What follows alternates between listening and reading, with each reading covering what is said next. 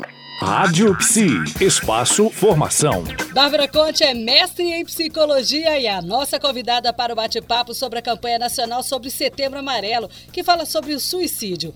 Bárbara, os países de baixa e média renda são os que têm a maior parte da carga suicida global e isso inclui o Brasil, cujo índice anual ultrapassou os 9 mil em 2011. A cada 45 minutos, um brasileiro morre vítima de suicídio, o que torna o Brasil o oitavo país em número absoluto de suicídios. Esses números são altos e assustadores, não é isso? Sim, são altos e assustadores.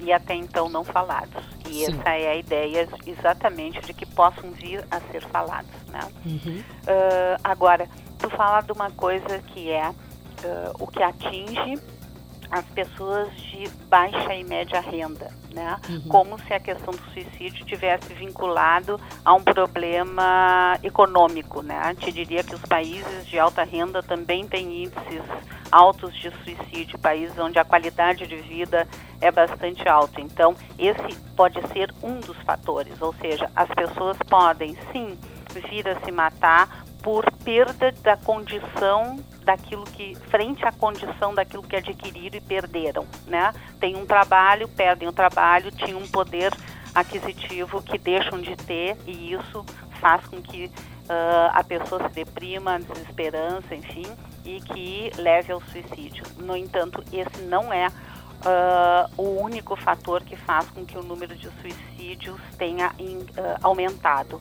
Uh, a questão da droga é muito importante nesses, nesses fatores.